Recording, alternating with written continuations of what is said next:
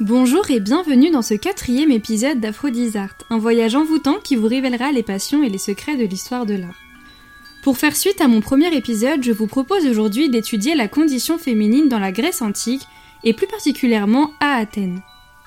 On idéalise encore une fois beaucoup trop cette période.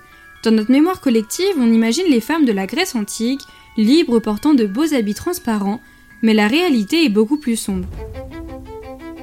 Alors avant de commencer, vous trouverez en description tous les ouvrages que j'ai utilisés, ainsi que le vocabulaire technique et ancien écrit. Donc comme toujours, commençons par les bases. Qui sont les Athéniennes? A contrario des hommes, on emploie généralement le terme de citoyen athénien, mais les femmes ne sont pas citoyennes mais athéniennes. En fait, il n'y a pas de texte qui utilise le mot citoyen au féminin. La citoyenneté, c'est avant tout une participation active aux affaires politiques. Or, elles n'ont pas leur place, elles n'ont pas le droit de vote et elles n'ont pas le droit de participer aux guerres. Elles sont tout de même athéniennes, ce qui est une position bien différente des esclaves. Bon, en fait, le seul critère distinctif, c'est la capacité à épouser un athénien et lui donner des enfants qui hériteront de leur père. Bon, évidemment, euh, seulement si elle enfante de garçons. Depuis le 5e siècle, on dit que si un enfant veut devenir citoyen athénien, il doit avoir des parents athéniens et qui eux-mêmes ont des parents et des grands-parents citoyens athéniens. C'est vraiment un statut qui se transmet de génération en génération. Comme expliqué dans mon premier épisode, le mariage n'est jamais par amour. La femme n'a pas l'initiative de se marier et de choisir son époux. C'est son père, le chef de famille, qui va décider pour elle avec qui, quand, où, bref, vraiment de tout. La femme, elle a aucun avis elle est inférieure sur tout, elle ne peut pas dire oui ou non. Et d'ailleurs, quand elle se marie, elle a environ 14 ans. On dit qu'elle est nubile, c'est-à-dire mariable. Elle a atteint la puberté et donc elle peut faire des enfants. Et oui, le mythe est vrai, les femmes, ou du coup là on peut vraiment parler de jeunes filles, même d'enfants, elles étaient mariées entre leurs 10 et leurs 15 ans à un homme de 30 ans.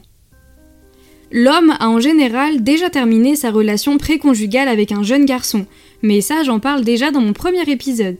Il est donc déjà disposé à fonder une famille, et quoi de mieux qu'une jeune fille qui pourrait faire plusieurs enfants en quelques années? Encore une fois, je le rappelle, hein, j'ouvre une grande parenthèse, mais la Grèce antique elle se déroulait en 500 avant Jésus-Christ.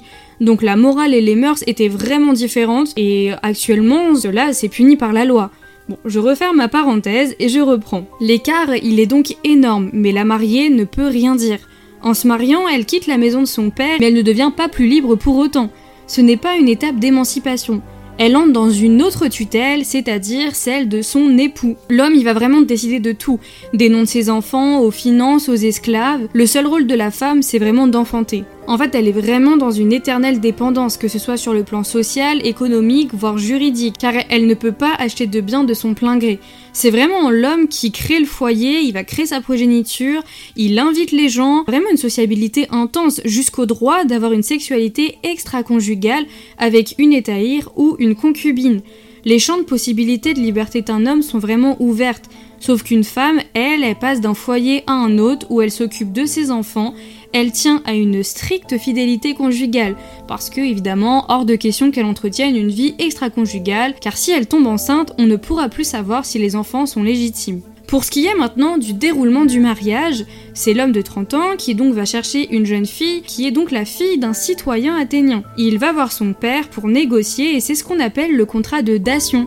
Donc en fait, c'est vraiment pour avoir la fille, il va vraiment la recevoir pour avoir son autorité sur elle. C'est un contrat de mariage entre les deux hommes qui est surtout composé d'une dot, donc des biens, des bijoux et du coup d'un héritage.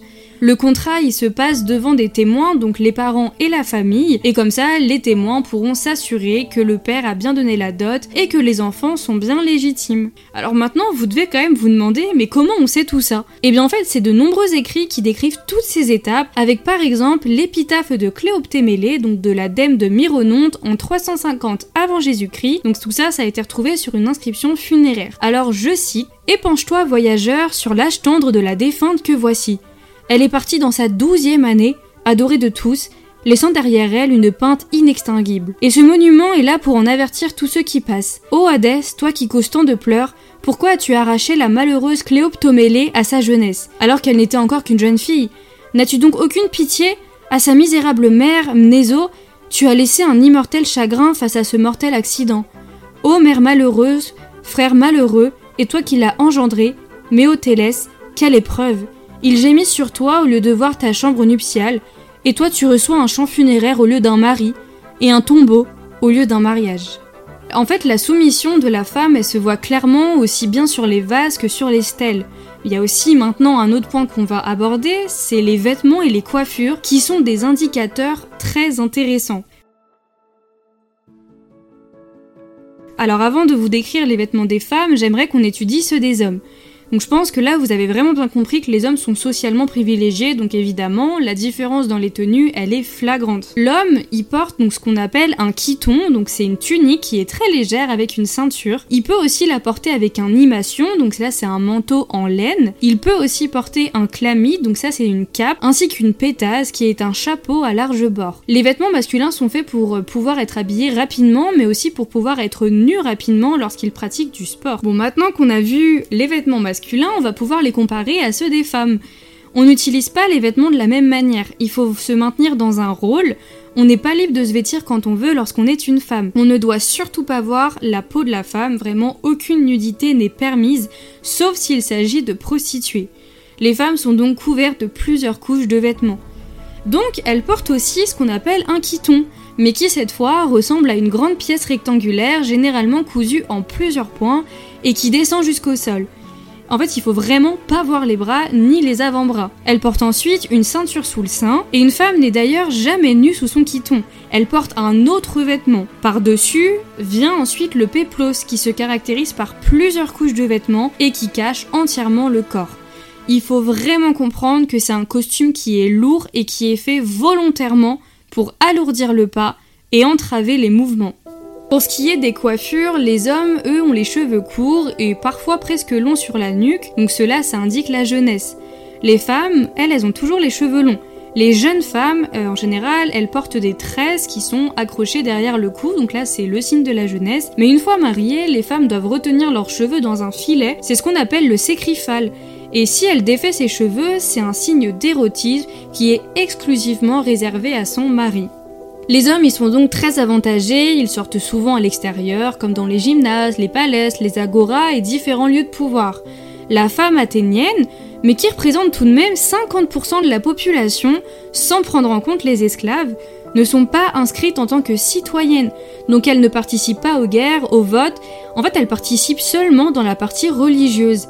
Les hommes sont dehors tandis que les femmes se concentrent essentiellement dans l'espace privé, c'est-à-dire la maison. C'est vraiment une situation d'inégalité qui est flagrante et genrée. Par exemple, si on regarde une stèle qui s'appelle la stèle de Callisto et qui est exposée à Athènes, on peut observer deux femmes qui sont tournées vers le spectateur, et l'une des femmes est assise, et en fait on sait qu'elle est mariée. Parce qu'une femme mariée qui repose sur un coussin ou ses pieds reposent sur une installation, c'est une indication de son rôle social dans sa maison. La femme, ici, ne porte pas de péplos, mais elle a le quiton, elle a une poitrine aussi qui est mise en avant. Et donc ça, c'est un indicateur de la maternité. Elle est sûrement enceinte ou alors elle vient d'avoir des enfants. Elle est tout de même vêtue d'un manteau qui recouvre son dos, ses bras. On parle alors ici de modestie d'une femme mariée, qui se montre petit à petit à son mari, mais qui se cache de tous les autres hommes, car elle ne doit pas provoquer le désir. On a donc un idéal de la modestie, on a la vertu de la pudeur, de la décence, on a la retenue des femmes mariées qui se dit le sophrociné. En fait, elles sont prudentes, modestes. Et c'est ce mot d'ailleurs qui a donné sophrologie en français.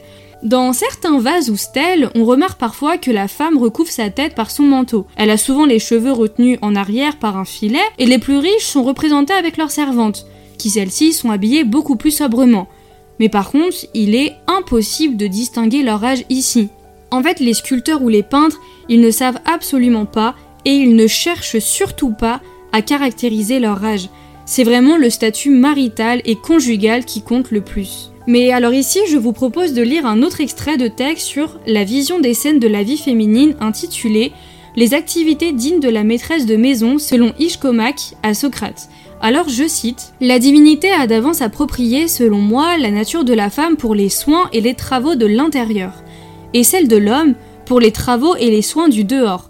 Froid, chaleur, voyage, guerre, le corps de l'homme et son âme ont été mis en état de tout supporter, et la divinité l'a chargé pour cela des travaux du dehors.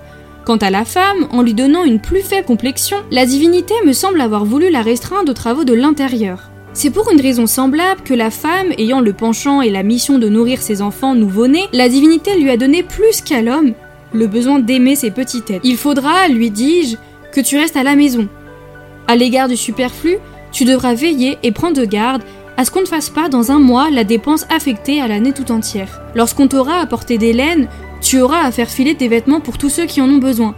Tu auras également à veiller à ce que les provisions sèches soient bonnes à manger.